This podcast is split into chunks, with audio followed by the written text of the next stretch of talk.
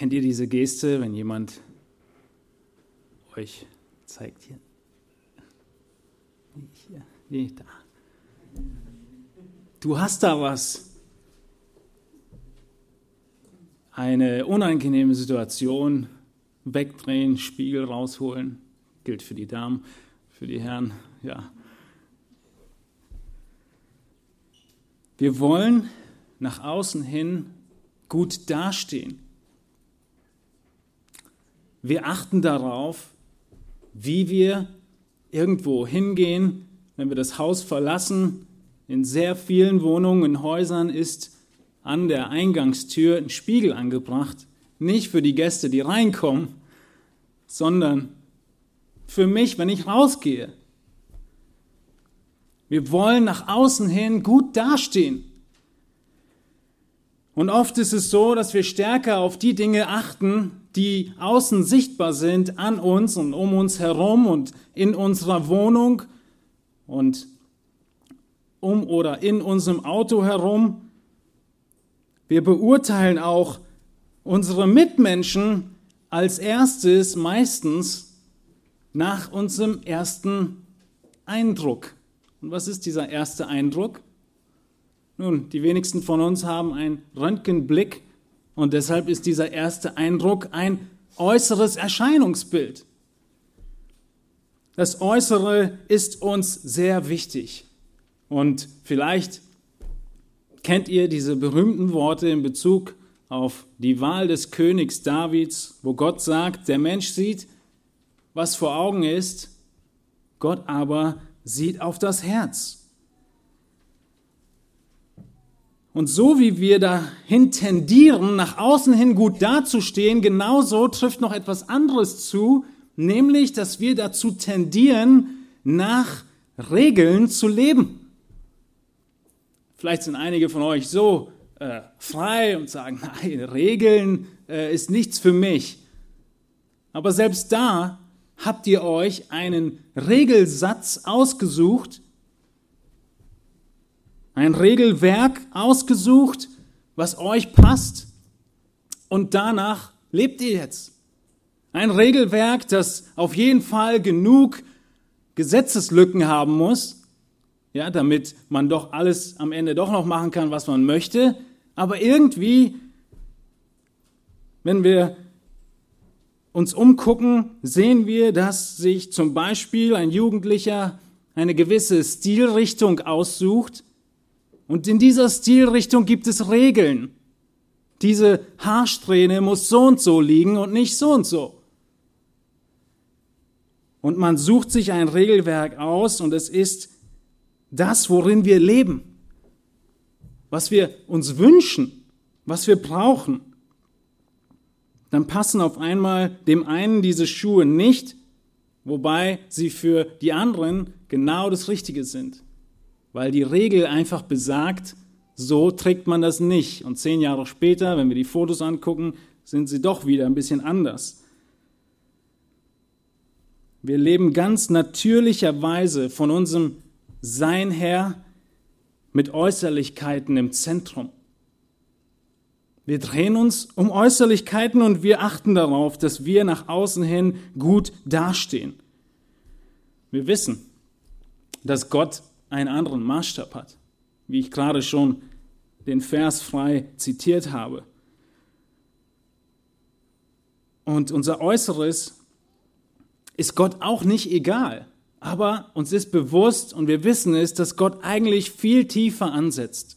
Es geht nicht am Ende nur um das Äußere, sondern um das Innere, was dann nach außen hin Auswirkungen hat und nicht einfach darum, dass man nach außen hin gut aussieht. Und heute geht es in unserem Text nur ausschließlich um äußere Aspekte. Wir werden später im Kolosser ab Kapitel 3 noch mehr über innere Dinge nachdenken und innere Werte und Haltungen. Aber hier richtet Paulus sich nur an Äußerlichkeiten. Und zwar die Äußerlichkeiten, an denen Gott überhaupt kein Interesse hat. Und zwar in Bezug auf dein Leben und auf deinen Gottesdienst. Es gibt Dinge, die Gott nicht interessieren an deinem Äußeren, an deinem Leben, wenn es darum geht, dass du ihn verherrlichen möchtest und ihn anbeten möchtest. Und es ist einfach der, der Fakt, dass wir nicht nur in unserem Alltag dazu tendieren, Wert auf Äußerlichkeiten zu legen, sondern auch in unserem Gottesdienst. Wir tendieren dazu, nach außen hin alles gut und schön aussehen zu lassen, auch was unseren, unser Leben mit Gott angeht, unseren Dienst für ihn, unsere Hingabe an ihn. Und wir meinen, dass wenn wir äußerlich gewisse Dinge tun und Regeln einhalten, diese ungeschriebenen Regeln der ECG Hellersdorf, dann sehen wir nach außen hin gut aus und damit sind wir Teil des Ganzen. Und unser Gottesdienst steht in dieser großen Gefahr, dass wir uns nur auf das Äußere konzentrieren. Und deshalb ist dieser Aspekt immer noch unter der großen Überschrift, die wir schon jetzt in der dritten Predigt behandeln, eine Warnung vor selbstgewähltem Gottesdienst. Eine Warnung davor, dir einen Gottesdienst zu basteln und zu denken, das ist, was Gott gefallen wird. Und heute im Speziellen die Gesetzlichkeit, die wir oft in unseren Gottesdienst hineinbringen. Vielleicht erinnert ihr euch, dass wir in den letzten zwei Predigten schon über dieses Thema gesprochen haben, über den Gottesdienst. Und wir haben gesehen, dass Paulus in Kolosser Kapitel 1 die Herrlichkeit Christi aufzeigt, dass er dann deutlich macht, dass er und alle Gemeinden darauf hinarbeiten, dass jeder einzelne Gläubige vollkommen wird in Christus. Und in Kapitel 2 beginnt Paulus damit, dass er sein Herz öffnet und den Kolossern zeigt, was für eine große Sorge er hat. Nämlich die Sorge, dass sie als Gemeinde verleitet werden von gut klingender, toll klingender, aber falscher Lehre. Und deshalb lesen wir in Kolosser 2, Vers 4, das sage ich aber, damit euch nicht irgendjemand durch Überredungskünste zu Trugschlüssen verleitet. Und diese Trugschlüsse sind in erster Linie Lehren, Auffassungen, aber das, was du glaubst, wird immer das bestimmen, was du tust. Dein Handeln gründet sich immer auf deine Grundannahmen und deinen Glauben. Das, was du für wahr hältst. Und in Vers 8 in Kapitel 2 kommt dann die nächste große Warnung. Habt Acht, dass euch niemand beraubt durch die Philosophie und leeren Betrug gemäß der Überlieferung der Menschen, gemäß den Grundsätzen der Welt und nicht Christus gemäß. Die Räuber stehen vor der Tür und wir müssen aufpassen, Acht haben. Paulus, er beginnt hier in diesem zweiten Kapitel seine Ausführungen über die Warnungen zu einem Gottesdienst, wo du denkst und wo Leute dir vormachen, dass es Gott gefallen würde und du läufst mit und dabei interessiert es Gott überhaupt nicht. Eine Anbetung, die letztendlich von Menschen erdacht ist, von Dämonen erdacht ist und Gott nicht gefällt, aber sich in unseren Ohren trotzdem sehr plausibel anhört und deshalb umso verführerischer ist.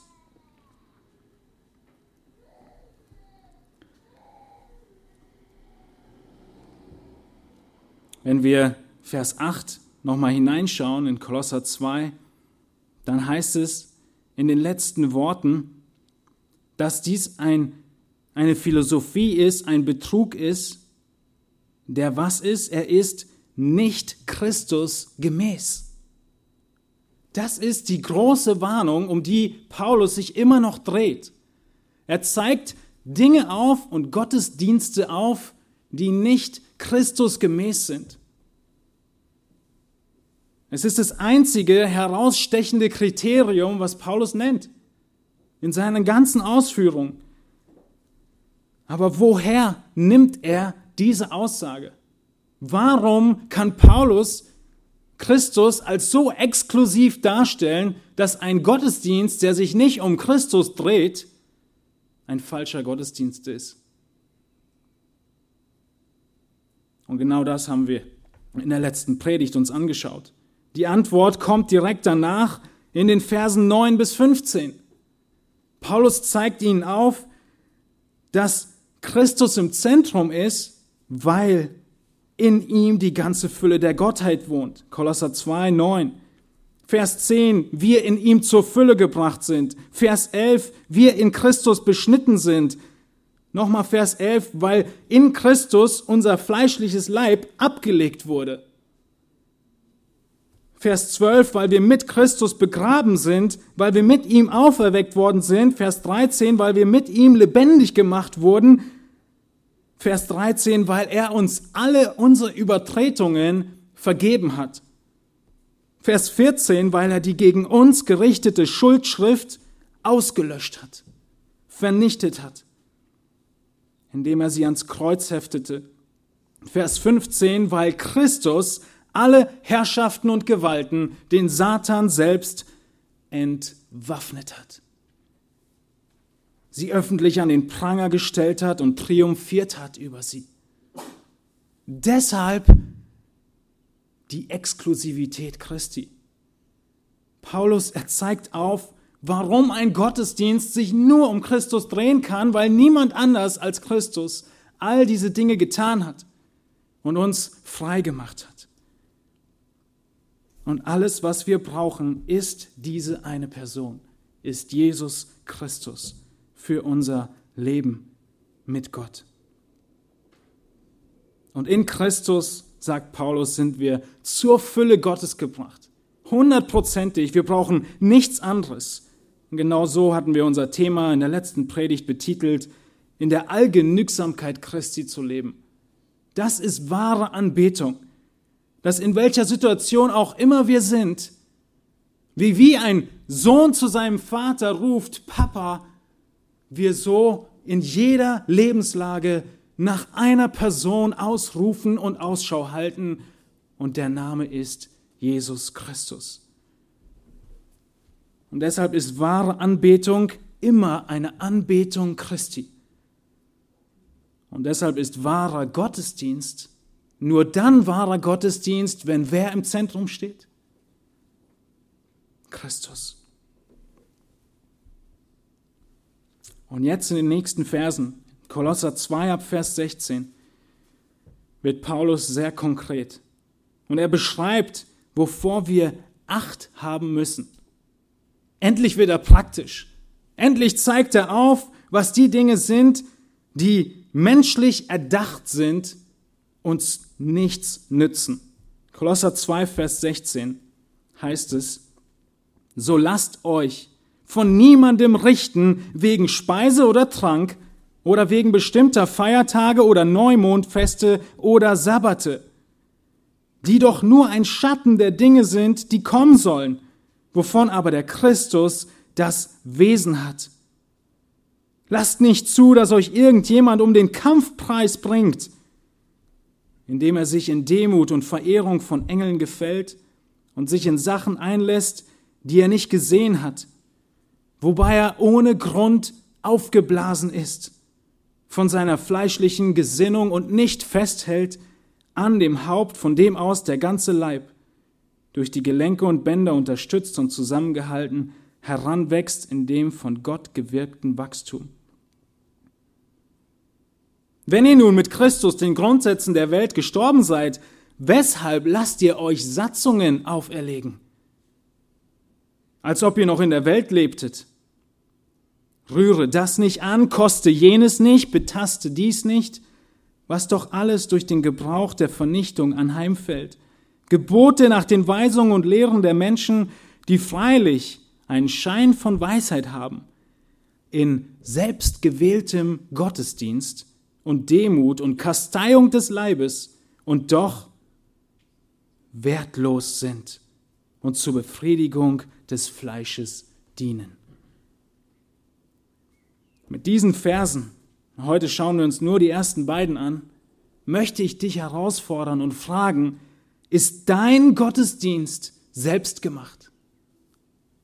Hast du dir selbst zusammengebastelt, was du tust, ein Regelwerk gebaut, in dem du lebst und meinst, dass du damit Gott gefallen würdest? Ein scheinbarer Gottesdienst ist die Gesetzlichkeit, die wir in den Versen 16 und 17 finden. Und Paulus, er beginnt in Vers 16 mit einem so oder mit einem daher. So lasst euch nicht richten. Oder deshalb lasst euch nicht richten. Er bezieht sich auf das, was er vorher gesagt hat. Was hat er gesagt? Er hat aufgezeigt, wie herrlich und groß Jesus Christus ist und wie vollkommen und perfekt sein Opfer war für dich. Wie er alles getan hat. Was haben wir gesungen? Fast alles ist bezahlt. Alles ist bezahlt. Sein Opfer ist vollkommen. Er hat die Schuldschrift ausgelöscht. Ich wiederhole mich nicht nochmal. Darauf bezieht er sich und sagt, deshalb lasst euch von niemand richten wegen Speise oder Trank oder wegen bestimmter Feiertage oder Neumondfeste oder Sabbate. Eine Warnung vor Gesetzlichkeit. Paulus, er wird sehr konkret. Was ist Gesetzlichkeit? Gesetzlichkeit ist ein Überstülpen von einem Regelwerk, von christlicher Lehre, das den Anschein erweckt, dass deine persönliche Heiligung davon abhängt, was du tust oder nicht tust. Das ist der Schlüssel. Alles dreht sich darum, was du tust oder nicht tust. Was ist das? Danke, Gesetzlichkeit. Das ist äußeres Erscheinungsbild. Was du tust oder nicht tust, sagt mir überhaupt nichts über deine Herzenseinstellung. Gar nichts. Du kannst immer noch vollkommen rebellieren und trotzdem dich an die Geschwindigkeitsbegrenzung halten. Und? Es bringt gar nichts. Das heißt, Gesetzlichkeit ist dann der Fall, wenn wir Heiligkeit oder Heiligung davon abhängig machen, was jemand tut oder nicht tut und nicht, und hier kommt der Gegensatz, nach Motiven, nach Motivationen und nach Herzenswünschen fragen, die dem zugrunde liegen. Ihr Lieben, wenn wir darüber nachdenken, dann sind wir immer wieder in der Gefahr oder mittendrin, gesetzlich zu leben. Die große Warnung in der Schrift davor, uns nicht selbst zu betrügen, ist was für eine Warnung? Ist eine Warnung vor Gesetzlichkeit. Wir betrügen uns selbst, weil wir uns sagen, ich war drei von vier Sonntagen diesen Monat im Gottesdienst. Alles ist in Ordnung. Es ist Selbstbetrug. Es sagt noch gar nichts darüber aus, wer du bist und wie du vor Gott dastehst. Und ob dieser Gottesdienst, den du körperlich besucht hast, überhaupt ein Gottesdienst war. Dieses Regelwerk von Gesetzlichkeit es beinhaltet oftmals gute Dinge. Es beinhaltet Dinge, die richtig sind. Aber das Problem ist, dass diese Dinge und diese Gesetze und diese Regeln die Grundlage bilden sollen für dein Wachstum und deine Heiligkeit. Und das kann es nicht sein. Grundlage für Wachstum muss was sein? Veränderung in unserem Herzen. Aber die Tatsache ist, dass oftmals, und so ist es hier in diesen zwei Versen, die Gesetzlichkeit und die Regeln doch menschengemachte Traditionen sind.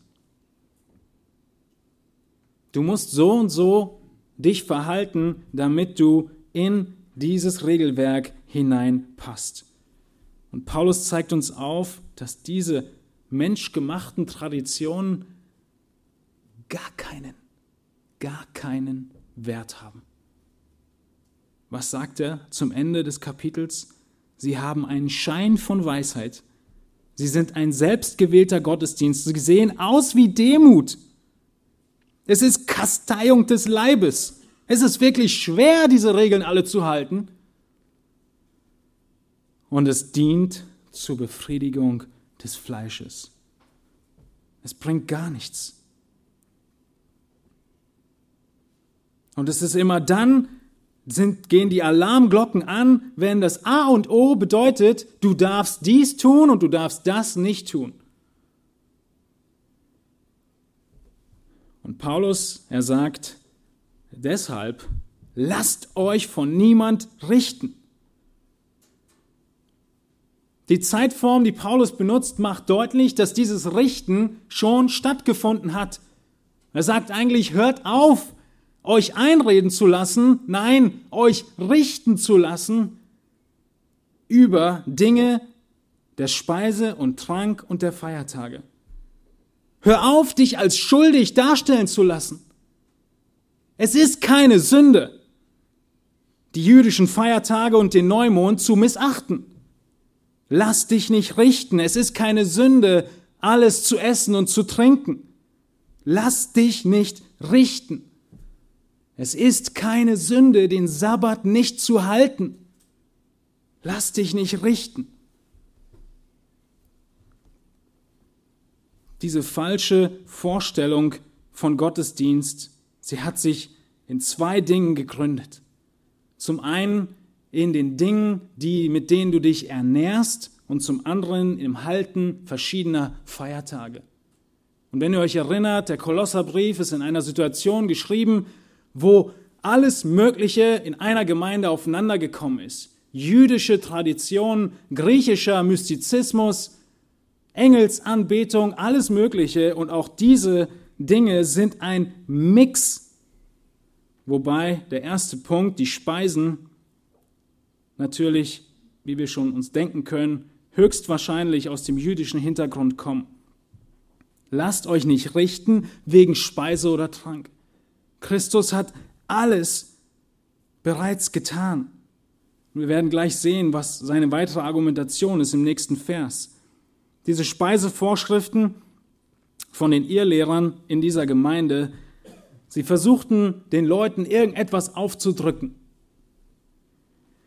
Und der Hintergrund ist, erst ist 3. Mose 11. In 3. Mose 11 finden wir eine ausführliche Liste von Nahrungsmitteln, die den Juden damals verboten waren, die sie nicht essen durften. Diese Liste ist lang, die Zeit läuft, aber zusammengefasst ist es alles, was nicht ganz gespaltene Klauen hat und nicht wiederkäut, darf nicht gegessen werden. Außerdem kein Kamel, kein Klippdachs, kein Hase, kein Schwein und kein Wassertier, was nicht Flossen hat und Schuppen hat. Kein Adler, kein Lämmergeier, kein Seeadler, keine Weihe, keine Habichtarten, keine Rabenarten, kein Strauß, keine Eule, keine Möwe, keine Falken und so weiter. Kein Kleingetier, das auf vier Füßen geht, kein Wiesel, keine Maus, keine Eidechsenarten und zu guter Letzt alles, was auf dem Bauch kriecht und mehr als vier Füße hat, soll ihr nicht essen. 3. Mose 11. Viele verschiedene Speisevorschriften, die damals für die Juden wirklich galten. Aber in Christus sind sie aufgehoben. Und wir sehen in Vers 17 warum. Wir haben unseren Nächsten nicht darüber zu richten, was er isst oder was er trinkt oder was er isst oder was er nicht isst. Diese Speisevorschriften, sie gibt es nicht mehr im neuen Bund in Christus. Unter anderem macht Jesus selbst es deutlich. In Markus 7 zeigt Jesus auf, dass alle Nahrungsmittel rein ist und dass das Problem ganz woanders ist, nämlich nicht im Äußeren, sondern, ihr wisst es schon, Markus 7, 18, seid ihr auch so unverständlich? Begreift ihr nicht, dass alles, was von außen in den Menschen hineinkommt, ihn nicht verunreinigen kann? Denn es kommt nicht in sein Herz, sondern in den Bauch und wird auf dem natürlichen Weg, der alle Speisen reinigt, ausgeschieden. Was aber aus dem Menschen herauskommt, das verunreinigt den Menschen, verunreinigt den Menschen. Denn von innen, aus dem Herzen des Menschen, kommen die bösen Gedanken hervor. Ehebruch, Unzucht, Mord, Diebstahl, Geiz, Bosheit, Betrug, Zügellosigkeit, Neid, Lästerung, Hochmut, Unvernunft. All dieses Böse kommt von innen heraus und verunreinigt den Menschen. Darum geht es. Nicht was reinkommt, was rauskommt aus deinem Herzen. Und Paulus, er macht dasselbe. In Kolosser Kapitel 3 wird er sehr ähnliche Aspekte ansprechen. Hier geht es darum, was reinkommt, was wir essen. Wir wissen außerdem in Apostelgeschichte 10, dass Petrus seine Vision hat und alle Tiere werden als rein ihm gegeben und vorgelegt zum Essen. Und als letzten Punkt für diesen Aspekt, um weiterzugehen, in Jerusalemer Konzil, in Apostelgeschichte 15, finden wir auch kein einziges Wort mehr von Speisevorschriften, wie wir sie gerade in 3. Mose 11 kurz zusammengefasst haben. Diese Vorschriften sind hinweggetan in Christus. Trinken, wie sieht es mit Trinken aus? Eigentlich gab es im Judentum wenig Vorschriften über die Getränke. Es gab ein paar wenige, aber nicht viele. Wahrscheinlich kommen diese Vorschriften der Irrlehrer hier, was du trinken darfst und was nicht, eher von den anderen Religionen, von heidnischer Askese und Enthaltsamkeit. Und diese Konzepte, sie waren weit verbreitet. Diese Irrlehre war weit verbreitet. Paulus, ein paar Jahre später, schreibt an Timotheus, als er in Ephesus war, die Worte in 1 Timotheus 4, Vers 3, diese Irrlehrer, sie verbieten zu heiraten und Speisen zu genießen, die doch Gott geschaffen hat, damit sie mit Danksagung gebraucht werden von denen, die gläubig sind und die Wahrheit erkennen. Denn alles, was Gott geschaffen hat, alles, ist gut und nichts ist verwerflich, wenn es mit Danksagung empfangen wird.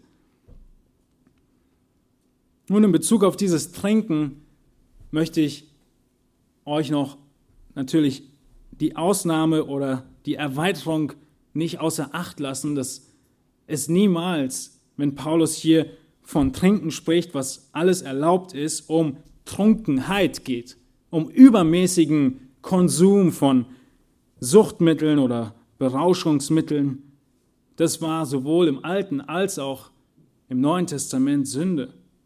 Das ist eine Angelegenheit für sich. Es geht eher oder es geht nur um das allgemeine Genießen und Essen von Speisen und Getränken.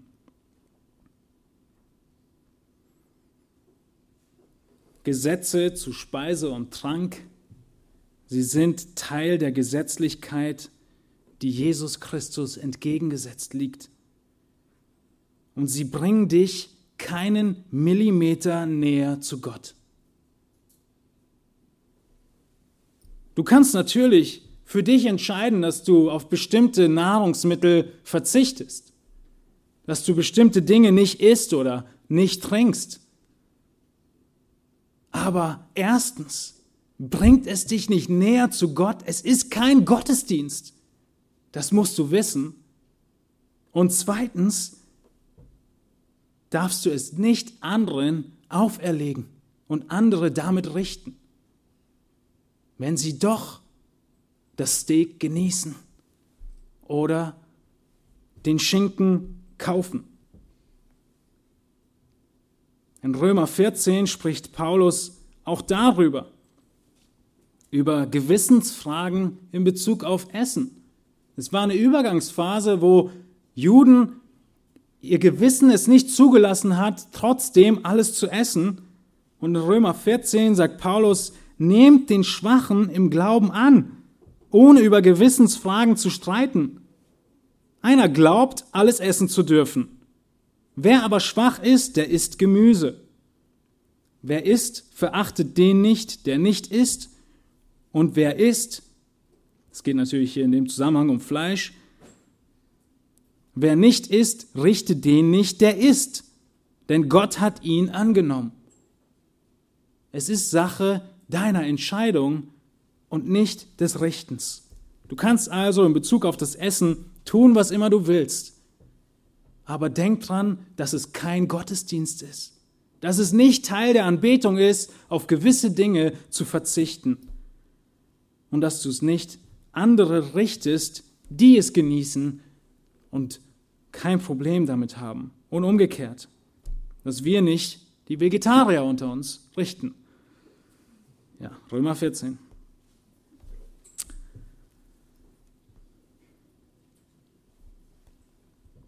In Christus müssen wir uns über diese Äußerlichkeiten keine Gedanken mehr machen.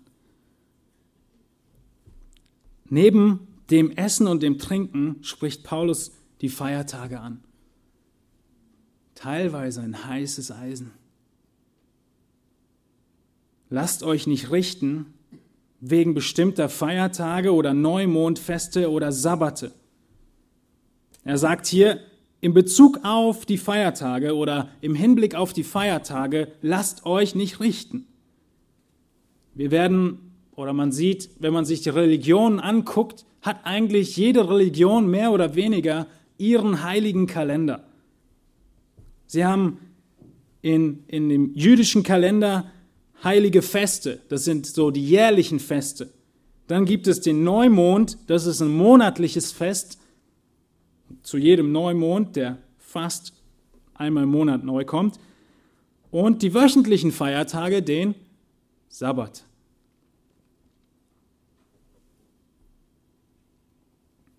Wir sehen in vielen Sekten oder in spiritualistischen Richtungen, dass sie ihre Mitglieder zu vegetarischen Lebensweisen anhalten.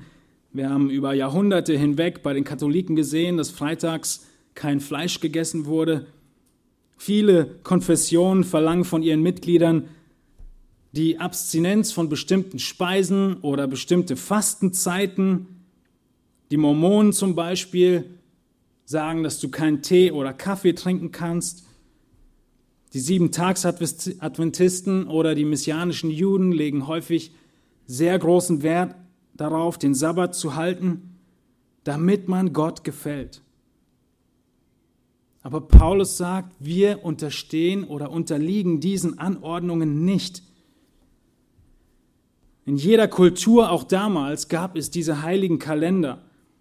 Und die Juden hatten auch einen heiligen Kalender, aber nicht selbst ausgedacht, sondern von Gott gegeben. Und die Speisevorschriften, die finden wir in 3. Mose 11 und den Kalender in 3. Mose 23.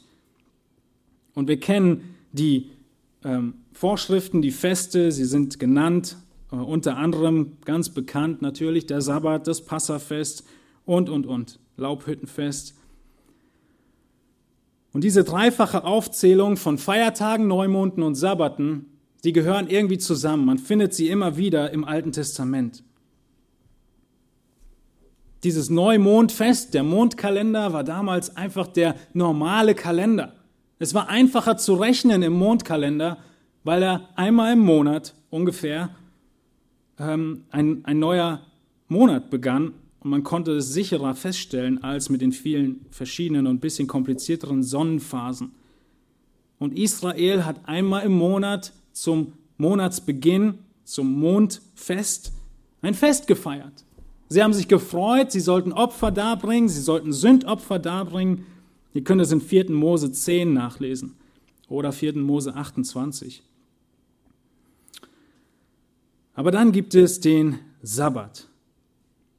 Lasst euch von niemand richten wegen Speise oder Trank oder wegen bestimmter Feiertage oder Neumondfeste oder Sabbate. Wenn ihr euch daran erinnert, was in Jesu Leben alles am Sabbat passiert ist, Einige von euch, die den Hauskreis besuchen, schmunzeln. Letzten Mittwoch hat Jesus schon wieder etwas am Sabbat getan, nämlich einen Blinden geheilt. Der Sabbat, der siebte Tag der jüdischen Woche, er war für sie ein heiliger Tag. Es war ein Tag, den Gott dem Menschen geschenkt hat, damit der Mensch ausruht. Es war ein Tag, der für den Menschen gegeben wurde. In dem ganzen Fluch hat Gott gesagt, einen Tag dürft ihr ausruhen. Es war ein Geschenk an den Menschen. Deswegen sagt Jesus, der Sabbat ist für den Menschen da und nicht der Mensch für den Sabbat. Das Sabbatgebot ist das vierte Gebot der zehn Gebote in 2. Mose 20, Vers 8. Ihr kennt es auswendig, wenn ihr Matthias gehorcht habt. Gedenke an den Sabbattag und heilige ihn. Sechs Tage sollst du arbeiten und alle deine Werke tun, aber am siebten Tag ist der Sabbat des Herrn, deines Gottes, da sollst du kein Werk tun. Und dann geht es noch ein bisschen weiter. Der Sabbat war wirklich sehr wichtig für die Juden und ist er heute noch. Israel steht still von Freitagabend bis Samstagabend. Sabbat beginnt bei Sonnenuntergang. Freitagabend. In 2. Mose 31 hat Gott deutlich gemacht, dass das Brechen des Sabbats keine Kleinigkeit ist. Welche Strafe war dafür vorgesehen? Die Todesstrafe. Die Todesstrafe für das Brechen des Sabbats. Wer ihn entheiligt, der soll unbedingt sterben. 2. Mose 31, 14. Aber schon im Alten Testament hat Gott sehr deutlich gemacht, dass dieser Bund mit Mose, wo auch der Sabbat erst eingeführt wurde, Adam und Eva hatten keinen Sabbat, Abraham auch nicht, sondern erst mit Mose kam er mit dem Bund und im Alten Testament wird schon deutlich, dass dieser alte Bund, dieser Bund mit Mose eines Tages ersetzt werden wird, weggetan werden wird. An verschiedenen Stellen sehr wichtig für euch zu merken ist in dieser ganzen Frage der Galaterbrief, den Christian gerade gelesen hat, und der Hebräerbrief. Und natürlich Kolosser. Und in Hebräer 8, da spricht der Schreiber genau dieses Thema an. Und er spricht über Jesus und den neuen Bund in Jesus. Und wir werden gleich nach der Predigt genau daran denken, wenn wir das Abendmahl feiern. Hebräer 8, Vers 6. Nun aber hat er, Jesus, einen umso erhabeneren Dienst erlangt, als er, Jesus, auch der Mittler eines besseren Bundes ist. Hier ist der neue Bund, der bessere Bund, der aufgrund von besseren Verheißungen festgesetzt wurde. Vers 7. Denn wenn jener erste Bund mit Mose tadellos gewesen wäre, so wäre nicht Raum für einen zweiten gesucht worden. In Vers 8 jetzt. Denn Gott, er tadelt doch, indem er zu ihnen spricht, zu den Juden. Und jetzt zitiert der Schreiber Jeremia 31. Das heißt, lange bevor das alte, der alte Bund zu Ende war, sagt Jeremia folgende Worte. Siehe, es kommen Tage, spricht der Herr, da ich mit dem Haus Israel und mit dem Haus Juda einen neuen Bund schließen werde. Nicht wie der Bund, den ich mit ihren Vätern gemacht habe, an dem Tag, als ich sie bei der Hand nahm, um sie aus dem Land Ägypten zu führen. Was ist das für ein Tag, wo der alte Bund geschlossen wurde? Der Tag, an dem Gott Israel aus Ägypten geführt hat. Das ist der Anfang des alten Bundes. Das ist der mosaische Bund. Er gründet sich immer, sehr, sehr oft finden wir diese Aussage im Alten Testament und in der Tora, in den fünf Büchern Mose, dass er da beginnt und darauf gründet, dass Gott sein Volk befreit hat. An diesem, als ich das Volk bei der Hand nahm, um sie aus dem Land Ägypten zu führen, Vers 9, denn Jetzt kommt der Grund für den neuen Bund. Denn sie sind nicht in meinem Bund geblieben. Und ich ließ sie gehen, spricht der Herr. Vers 10, sondern das ist der Bund, dem ich mit dem Haus Israel schließen werde nach jenen Tagen, spricht der Herr. Und jetzt kommt der neue Bund, der Bund in Christus. Ich will ihnen mein Gesetz in den Sinn geben und sie in ihre Herzen schreiben und ich will ihr Gott sein und sie sollen mein Volk sein. Ich springe zu Vers 13. Indem er sagt, einen neuen hat er den ersten Bund für veraltet erklärt. Was aber veraltet ist und sich überlebt hat, das wird bald verschwinden. Wie viel deutlicher brauchen wir es noch? Der alte Bund mit all diesen Satzungen und Geboten ist veraltet, Hebräer 8:13. Er hat sich überlebt, er wird bald verschwinden und er ist durch einen neuen Bund ersetzt worden, durch Jesus Christus. Der alte Bund und der neue Bund, sie sind in gewisser Hinsicht einander entgegengesetzt. Wir haben es gerade gelesen im Galaterbrief, worin sie sich entgegengesetzt sind, nämlich darin, dass du durch das Tun der Werke im alten Bund, dass darauf der Schwerpunkt lag, um im neuen Bund auf dem Glauben an Christus und dem Bewusstsein, dass du nichts tun kannst. Sie sind einander entgegengesetzt, weil der Judaismus eine große Gefahr dafür ist, dass menschlicher Stolz hervorkommt. Bei all denen, die es schaffen, diese Gebote nach außen hin zu halten. Kennt ihr einen von diesen Leuten? Saulus. Saulus war einer von denen, die den alten Bund, wie er gesagt hat, gehalten haben. Und es führt zu menschlichem Stolz. Was ist der neue Bund? Wozu führt der? Zu göttlicher Demut. Zu göttlicher Begnadigung in Christus. Und dieser Stolz im alten Bund, er war unübersehbar bei den Pharisäern und bei Paulus selbst. Und Paulus, er ist so besorgt um Leute, die in der Gnade anfangen und auf einmal in ihrem Leben irgendwelche Regeln aufstellen wollen. Wisst ihr, wie weit er geht in seiner Sorge darum? Galater 4, Verse 9 bis 11 sagt er, Jetzt aber, da ihr Gott erkannt habt, ja vielmehr von Gott erkannt seid, wieso wendet ihr euch wiederum den schwachen und armseligen Grundsätzen zu, denen ihr von neuem dienen wollt? Damit meint er das mosaische Gesetz. Ihr beachtet, Vers 10, Tage und Monate und Zeiten und Jahre. Wovon spricht er? Von Feiern, von Neumond und von Sabbat. Vers 11, die Folge, ich fürchte um euch, dass ich am Ende vergeblich um euch gearbeitet habe. Die Dinge sind einander so entgegengesetzt und du hast Christus nicht verstanden, wenn du zurück willst zu den Gesetzen und zu irgendwelchen Regeln, die dich in der Heiligung vorwärts bringen. Ein Leben nach außen hin mit dem Schwerpunkt auf Äußerlichkeiten. Es ist ein Leben, in dem wir immer noch in der Gefahr stehen. Vielleicht stehst du nicht in der Gefahr, zum Juden, zum Judentum überzugehen.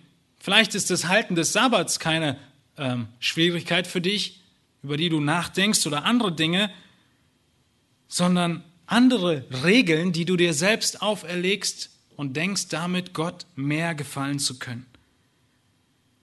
Und die große Gefahr ist, dass dein menschlicher Stolz dir sehr viel Kraft geben kann. Dein menschlicher Stolz und dein Drang danach, gut dazustehen vor anderen, kann eine Menge in dir bewirken. Es kann bewirken, dass du bis zu einem gewissen Punkt schaffst, alle Äußerlichkeiten einzuhalten, mitzuleben, mitzuschwimmen, und es sieht so aus, als wärst du ein Jünger Jesu. Du kannst dir eine Gesetzlichkeit aneignen und in diesen Regeln leben, und dennoch ist die Kraft in dir nur dein menschlicher Stolz und nicht die Gnade Christi. Gardner Spring, ein Pastor aus dem 19. Jahrhundert, er hat Moralisten wie folgt beschrieben. Ein rein moralischer, moralisch lebender Mensch kann äußerst pingelig sein in allem, was, seine, was er seinen Mitmenschen schuldet, wobei er die wirklich wichtige Schuld vor Gott außer Acht lässt. Er ist jedem gegenüber ehrlich, außer Gott. Er beraubt niemanden, außer Gott. Er ist niemandem gegenüber undankbar oder untreu, außer Gott. Er verachtet niemanden und macht niemandem Vorwürfe, außer Gott. Wir streben alle danach, nach einem Erscheinungsbild nach außen gut dazustehen. Und das Gefährliche an der Gesetzlichkeit ist der Selbstbetrug. Ist diese große Gefahr, dass die Gesetzlichkeit dich blind macht für Gnade. Du machst dir vor, dass du vor Gott tadellos bist, weil du nicht so schlimm bist wie der oder die, weil du dein Regelwerk, was du dir selbst aufgestellt hast oder in aller Regel übernommen hast, mehr oder weniger einhältst. Du bist ganz zufrieden mit deiner Moral, deine Familie ist noch fast intakt, kann sich dein Leben gut blicken lassen. Wenn Besucher in dein Haus kommen, finden sie kein Staubkorn und du hast es geschafft, den Traum deines Lebens zu verwirklichen. All das kannst du tun und dennoch nur in Gesetzlichkeit leben. Das ist die große Warnung von Paulus. Und vielleicht ist dein Leben auch genau das Gegenteil. Nicht das Bilderbuchleben, sondern das Leben, was wie so ein Schiffswrack auf dem Wasser zerschollen da schwimmt und eigentlich kann man nichts mehr damit anfangen. Egal wie dein Leben aussieht, du brauchst allein Jesus Christus. Niemand sonst, keine Regeln, keine Enthaltsamkeit oder Askese kann dich gerecht vor Gott machen. Du brauchst Christus und sein stellvertretendes Opfer für deine Schuld, für deine Sünde. Und weißt du, niemand, niemand kann diesen Schritt gehen als du allein. nach außen hin betrachtet, kannst du genauso aussehen wie ein echter Gläubiger. Wir machen uns nichts vor. Ich bin mir sicher, einige von euch sind genau in diesem Zustand. Denn Jesus selbst hat es gesagt. Das Unkraut ist nicht zu unterscheiden von außen, von dem echten Weizen. Und es wird gemeinsam aufwachsen und am letzten Tag wird das Gericht zeigen, wer ein Kind Gottes ist. Niemand kann sagen, ob du in Gesetzlichkeit lebst oder in Gnade, außer dir allein. Und der Heilige Geist, der uns Zeugnis gibt. Und niemand kann den Schritt tun, in Buße und Vergebungssuche zu Christus zu kommen und zu beten, Herr, ich kann es nicht alleine, vergib mir. Und dann Kraft bekommen, wie wir in Galater gelesen haben, das Leben zu leben, wozu Gott uns berufen hat. Ist dein Gottesdienst selbst gemacht? In welchen Regeln lebst du und machst dir vielleicht vor, das ist, was dich am Ende vor Gott gut dastehen lässt? Mein lieber Freund, wach auf und tu Buße, wenn du es noch nicht getan hast. Und selbst wo wir Kinder Gottes sind, stehen wir in der Gefahr, unsere Heiligung darauf zu begrenzen. Unser Leben mit Christus darauf zu begrenzen und zu sagen, ich tue ja dies und jenes. Und deshalb kann ich die Haken, die Häkchen setzen. das ist Gesetzlichkeit, es ist selbstgewählter Gottesdienst, es sieht aus wie Demut, es ist Kasteiung des Leibes, es tut dir weh und am Ende wertlos. Wir brauchen Jesus Christus allein und ihn in allem, was wir sind und haben, in unserem Alltag, in unserem Leben und in unserem Gottesdienst. Und an ihn wollen wir jetzt denken, wenn wir das Brot brechen, wenn wir darüber nachdenken, was er für uns getan hat. Darüber nachdenken, dass er stellvertretend für uns ans Kreuz gegangen ist, unsere Schuld auf sich genommen hat. Und ihr lieben Paulus macht sehr deutlich, dass diese Erinnerung eine Erinnerung ist für die, die sagen können, ich habe Buße getan und lebe im Glauben an Jesus Christus. Wenn du das für dich sagen kannst, dann lade ich dich ein, gleich mit aufzustehen, wenn wir durch die Reihen gehen, mit dem Kelch und mit dem Brot. Bevor wir das tun, möchte ich euch bitten, mit mir aufzustehen und ich möchte beten.